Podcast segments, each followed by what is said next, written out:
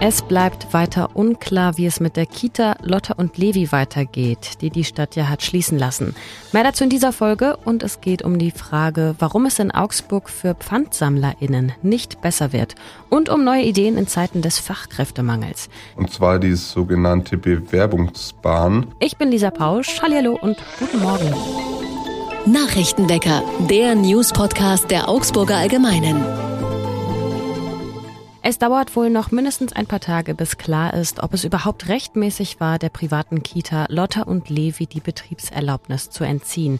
Die Kita ist ja seit ein paar Tagen geschlossen. Vorgeworfen wird der Betreiberin Kindeswohlgefährdung.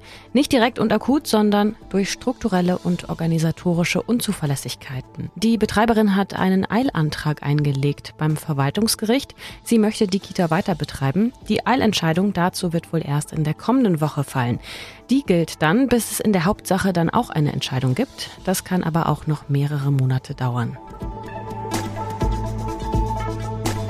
Streiks gibt es zuletzt nicht nur auf Flughäfen oder bei der Post, auch die Beschäftigten der städtischen Abfall- und Stadtreinigung haben gestern ihre Arbeit niedergelegt. Und das ausgerechnet am Rosenmontag. Aber klar, da fällt es natürlich noch mehr auf als an anderen Tagen, was für eine wichtige Arbeit die Reinigungskräfte hier in Augsburg erledigen.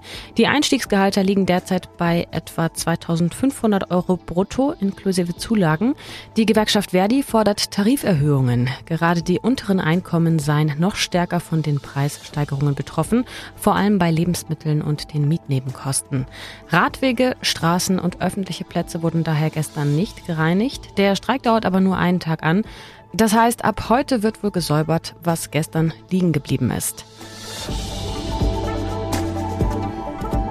Und noch eine Abfallnachricht. Was macht ihr mit leeren Pfandflaschen, die ihr selber nicht im Supermarkt abgeben wollt oder könnt in dem Moment, die ihr aber auch nicht einfach so in den nächsten Mülleimer werfen wollt?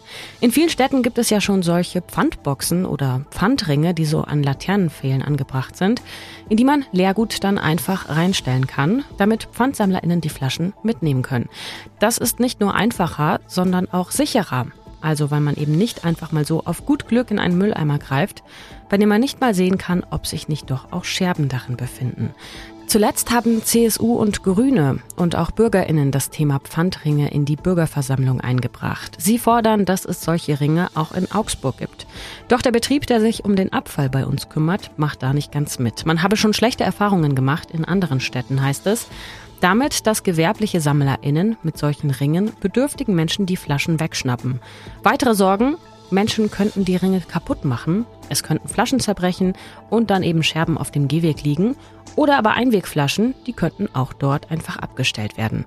Die Stadt überlegt jetzt, ob man nicht in der Innenstadt künftig auch größere und dichtere Mülleimer aufstellt, die Flüssigkeit nicht durchlassen. Denkbar sind auch sogenannte Abfallhaie, solarbetriebene, säulenförmige geschlossene Mülleimer, die den Abfall pressen und den Abfallbetrieben sogar Bescheid geben, wenn er voll ist. Damit kann der Mülleimer bis zu 800 Liter Müll aufnehmen. Das ist 20 mal so viel wie ein herkömmlicher Mülleimer. Aber diese Abfallhaie kosten auch einiges, nämlich 9000 Euro. Soweit zu den Meldungen auch in Sachen Abfall in Augsburg. Wir schauen auf den Wetterbericht. Der Tag heute wird sonnig und trocken bei Höchstwerten um 14 Grad. Also perfekt zum Rausgehen, Spazieren gehen und sonst was an der frischen Luft tun.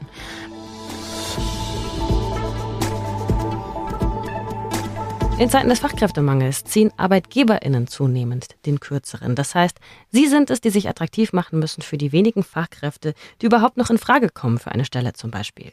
Was würde euch einfallen, wenn ihr neue Bus- und StraßenbahnfahrerInnen zum Beispiel suchen würdet?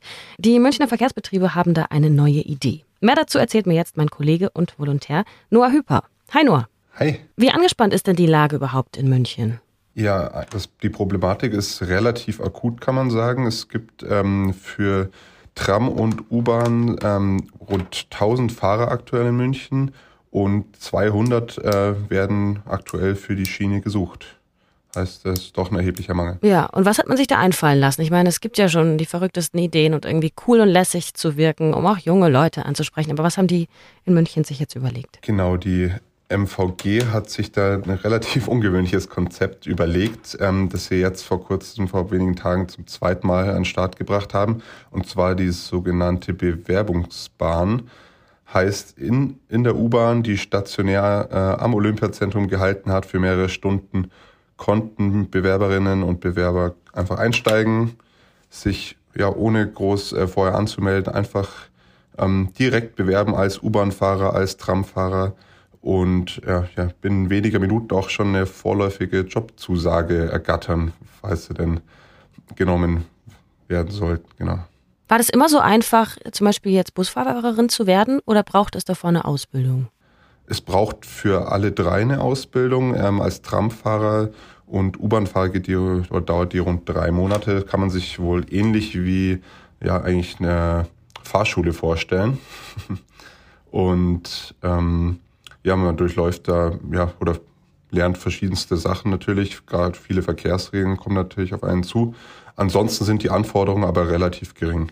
Wie wurde es denn angenommen, das Angebot? Was für Menschen sind da hingekommen und haben sich da wirklich für interessiert? Also relativ gut, muss man sagen. Äh, beim ersten Mal, das war im Oktober 2022, waren wohl innerhalb von sechs Stunden um die 100 Bewerber da. Diesmal waren es allein schon in den ersten anderthalb Stunden 80 Bewerber. Ähm, am Ende wurden oder haben 33 von diesen äh, sogar eine vorläufige Jobzusage bekommen. Ähm, als ich vor Ort war für rund eine Stunde, ähm, ja, war eigentlich die U-Bahn in zu weiten Teilen voll. Ähm, und überall haben Bewerber mit MVG-Mitarbeitern äh, Gespräche geführt, haben so einen kleinen Deutschtest auch alle, alle ausfüllen müssen. Genau, also es war doch ziemlich viel los. Noah, weißt du, wie es in Augsburg aussieht? Gibt es da auch diese Probleme oder ganz kreative Ansätze jetzt, um neue Leute zu finden? Weiß ich ehrlich gesagt nicht, wie es bei der Tram zum Beispiel aussieht. Ähm, was aber generell ähm, in weiten Teilen Bayerns und auch Schwabens ein Problem ist, ist, sind ja die, ähm, ja, dass viele Busfahrer einfach gesucht werden. Das ist auch in München ein Problem. Da fehlen auch rund 100. Ähm, und das ist ja in weiten Teilen äh, Schwabens auch ein Riesenproblem, weil einfach keine nachkommen.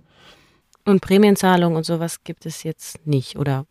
Bei der MVG nicht. Ähm, sie ja, versuchen eben die Bewerber eben mit diesem niederschwelligen Angebot zu locken, dass man einfach mal in der U-Bahn ähm, zufällig vielleicht auch vorbeiläuft und dann einfach mal einsteigt und sich denkt, ja, vielleicht ist es ja was für mich. Ähm, aber irgendwelche Boni oder so weiter bekommt man aktuell nicht. Vielen Dank, Noah. Danke dir auch. Was sonst noch wichtig wird, Erneut haben zwei Erdbeben die Region an der türkisch-syrischen Grenze erschüttert. Dieses Mal mit einer Stärke von 6,4 und 5,8. Ab einer Stärke von 6 spricht man ja von einem starken Beben. Das Beben jetzt war auch in Jordanien, Israel, Ägypten und im Libanon zu spüren. Seit den heftigen Erdbeben vor zwei Wochen gab es bisher schon 26 Nachbeben. Bei dem Beben jetzt sind mindestens drei Menschen ums Leben gekommen und mehr als 200 wurden verletzt. Drei Tage vor dem ersten Jahrestag des Ukraine-Kriegs, am 24. Februar, spricht heute der russische Präsident Wladimir Putin vor dem Parlament und dem Föderationsrat. Es soll um die wirtschaftliche und soziale Lage in Russland gehen. Mit den internationalen Sanktionen steigt ja der Druck auf die russische Wirtschaft.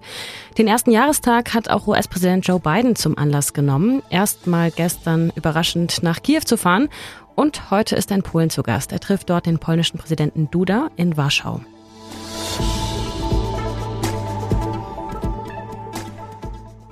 Und zum Abschluss heute Tipps zu den veganen Küchen in Augsburg. Vier KollegInnen aus der Redaktion haben sich mal durch das vegane Angebot in Augsburg probiert. Sie waren im Emmys Kitchen, im Café 13, im Katzentempel, im K41 und im Nude Food. Was Sie wo empfehlen können, das könnt ihr nachlesen auf unserer Website. Übrigens nicht mehr dabei das vegane Lokal Bodi, das jetzt zum Monatsende nach fünf Jahren Betrieb schließt. Ich bin Lisa Pausch, das hier war der Nachrichtenwecker für heute. Wir hören uns morgen wieder, wenn ihr mögt. Bis dahin sage ich wie immer Tschüss, Baba und Ahoi. Nachrichtenwecker ist ein Podcast der Augsburger Allgemeinen. Alles, was in Augsburg wichtig ist, findet ihr auch in den Show Notes und auf augsburger-allgemeine.de.